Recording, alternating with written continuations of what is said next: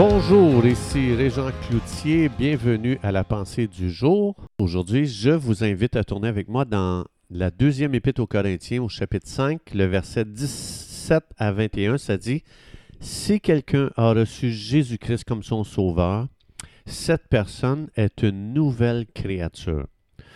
Toutes les choses anciennes de sa vie sont complètement passées, c'est terminé. Voici, toutes choses sont devenues nouvelles. Et tout cela vient de Dieu. Autrement dit, ce n'est pas nous qui travaillons à produire cette nouvelle vie, c'est Dieu qui nous l'a donnée. Ça dit, Dieu nous a réconciliés avec lui par Jésus son Fils et qui nous a donné le ministère de la réconciliation parce que Dieu était en Jésus réconciliant le monde avec lui-même en n'imputant point aux hommes leurs offenses. Et il a mis en nous la parole de la réconciliation. Nous faisons donc les fonctions d'ambassadeurs pour Jésus, comme si Dieu exhortait par nous. Nous vous en supplions, au nom de Jésus, soyez réconciliés avec Dieu. Celui qui n'a point connu le péché, il l'a fait devenir péché pour nous, afin que nous devenions justice de Dieu. Les valeurs du ciel sont l'amour et la miséricorde. On voit ça ici dans ces versets combien Dieu est un Dieu d'amour, combien Dieu est un Dieu de miséricorde? Et aujourd'hui, dans cette pensée, je ne veux pas non plus oublier que Dieu est un Dieu de justice aussi. Il faut, faut pas oublier parce que si on parle juste d'un Dieu d'amour, on va oublier que Dieu est juste aussi. Donc le péché devait être payé. C'est pour ça que Dieu, dans sa justice, il ne peut pas juste laisser faire le péché. Il devait euh, y avoir un paiement et Dieu a décidé que c'est pas moi qui va payer pour mes péchés, c'est Jésus qui les a payés à la croix du calvaire. C'est pour ça qu'aujourd'hui, ce n'est plus une question de péché, c'est une question qu'est-ce que tu fais avec le Fils de Dieu, Jésus-Christ, Dieu lui-même fait homme, qui est venu dans ce monde? Est-ce que tu le reçois comme sauveur?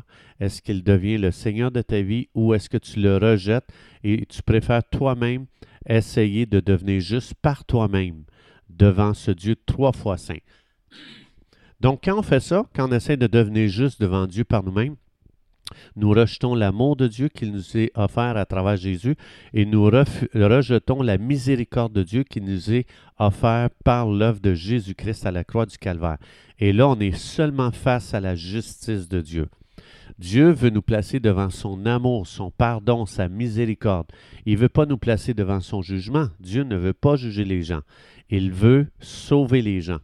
Donc, c'est les gens eux-mêmes qui se placent devant le jugement de Dieu sous la condamnation de Dieu en rejetant euh, son Fils Jésus-Christ. Donc, ça dit ici que le croyant doit représenter les valeurs du roi. On est là pour représenter l'amour de Dieu aux gens, la miséricorde de Dieu aux gens.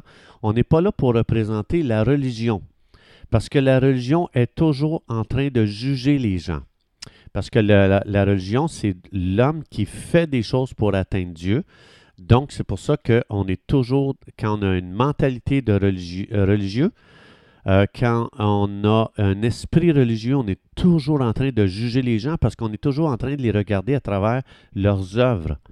Tandis qu'une une pensée spirituelle, nous regardons les gens à travers l'amour de Dieu, le pardon de Dieu, la miséricorde de Dieu, à travers la grâce de Dieu.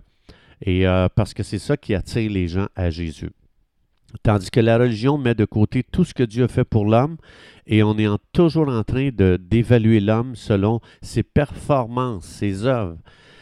Alors, Dieu veut nous montrer dans la parole de Dieu que la puissance et l'amour du, euh, euh, du roi, c'est la seule chose qui attire les gens à Jésus-Christ Sauveur quand on n'approche pas les gens avec l'amour de Dieu, la miséricorde de Dieu, on est en train de détruire, on ne construit pas. Donc, un, personnage qui représente très bien ça, c'est l'apôtre Paul. On voit dans la Bible que Paul, lorsqu'il représentait la religion, donc avant sa conversion, quand il représentait la religion, il a détruit des milliers de vies. Mais le jour où il a commencé à représenter Jésus, il a guéri des milliers de vies. Donc, ça nous montre que quand on est religieux, on est, dur envers les gens. On ne réconcilie pas les gens avec Dieu. On les attaque euh, sur la base de leurs œuvres, sur la base de leur style de vie. Tandis qu'ici, Dieu nous a appelés à marcher sur le chemin de la réconciliation et ça dit que ce chemin-là, c'est de ne pas imputer les péchés aux gens. C'est ça ici que on voit dans 2 Corinthiens 5 euh, qu'on a lu tantôt. Donc, mais il y a des croyants que autres encore ne vivent pas sous la bannière de l'amour de Dieu, de la miséricorde de Dieu. Alors, ils s'imposent comme policiers sur la vie des gens. Ils sont toujours en train d'observer s'il y a du péché dans la vie des gens. Et ces gens-là ne sont pas capables de manifester ou d'exercer un ministère de réconciliation. On est là pour représenter Jésus. On ne représente pas la religion. Donc, ça veut dire, Jésus n'a jamais fait cette chose-là. Tu n'as jamais vu Jésus commencer comme un chien, être à la recherche, sniffer la vie des gens pour commencer à trouver s'il y a du péché dans leur vie? Donc, c'est pas non plus qu'on laisse aller le péché, que tout le monde peut pécher, qui fait ce qu'il veut. Parce que quand tu regardes les gens qui étaient autour de Jésus, les gens n'étaient pas encouragés à aller dans le péché, ils étaient encouragés à s'approcher de Dieu et à rejeter le péché et à haïr le péché. Donc, Tandis qu'une personne, l'esprit religieux, lui, il est dur envers le pécheur. Il ne l'aime pas. Et il, est toujours en train de le juger. Et ça, le pécheur le sent. Il le sait. Et ça, ça éloigne le pécheur de Dieu.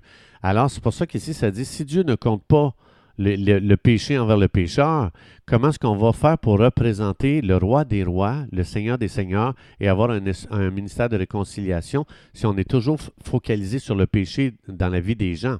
Si on pointe du doigt le péché, est-ce que ça va amener les gens à la réconciliation? Non. Dieu dit que ça a l'effet contraire. Donc, ça éloigne les gens de Dieu. On est là pour un ministère de réconciliation. Maintenant, vous allez remarquer, euh, peut-être vous le savez déjà sûrement, que le religieux, lui, a toujours des paroles dures dans sa bouche envers le pécheur.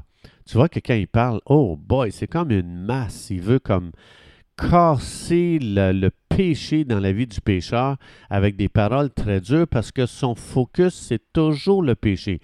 Toutes ses pensées sont focalisées sur le péché. Toutes ses paroles focalisent le péché. Toutes ses actions visent le péché au lieu de viser à amener une révélation concernant l'amour de Dieu envers un monde qui est brisé par le péché. Le péché, il a déjà brisé le monde.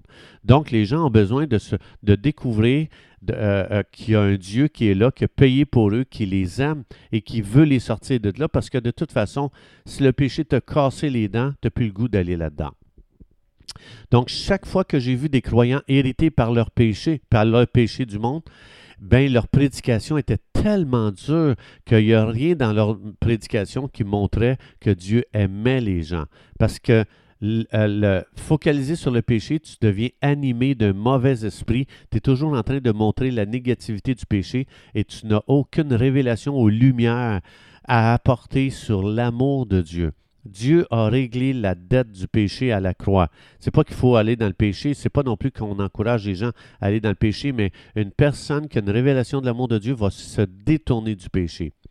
Donc, pour Dieu, et, euh, il veut nous révéler combien il nous aime parce que c'est son amour qui nous attire à lui, c'est pas la culpabilité. La culpabilité nous éloigne de Dieu. On se souvient, la première fois que l'être humain est devenu coupable et qu'il a vécu la culpabilité, Adam dans le jardin d'Éden, qu'est-ce que ça le fait? Quand Dieu l'a appelé, ça l'a pas rapproché de Dieu. Il s'est poussé, il est parti, ça l'a éloigné de Dieu. C'est ce que ça fait la culpabilité. Donc, on voit, très, on voit ça, c'est très clair dans 1 Corinthiens 13. On voit que toute action ou tout ministère doit contenir le langage de l'amour de Dieu. Tout ce chapitre explique, si je prophétise sans l'amour de Dieu, ça vaut zéro. Si je donne tout ce que j'ai, mon argent tout, aux pauvres sans amour, ça vaut zéro. Tout ministère, peu importe son sacrifice, s'il ne révèle pas l'amour de Dieu, ça vaut zéro tous les dons de l'Esprit et même toute la connaissance de Dieu, si elle ne révèle pas l'amour de Dieu, ça vaut zéro. C'est pour ça qu'il finit le chapitre 1 Corinthiens 13 en disant L'amour n'échouera jamais. Pourquoi? Parce que c'est l'amour qui fait le vrai travail qui doit être fait dans le cœur des gens pour amener une personne à entrer dans une relation personnel avec Jésus, dans une intimité avec Dieu.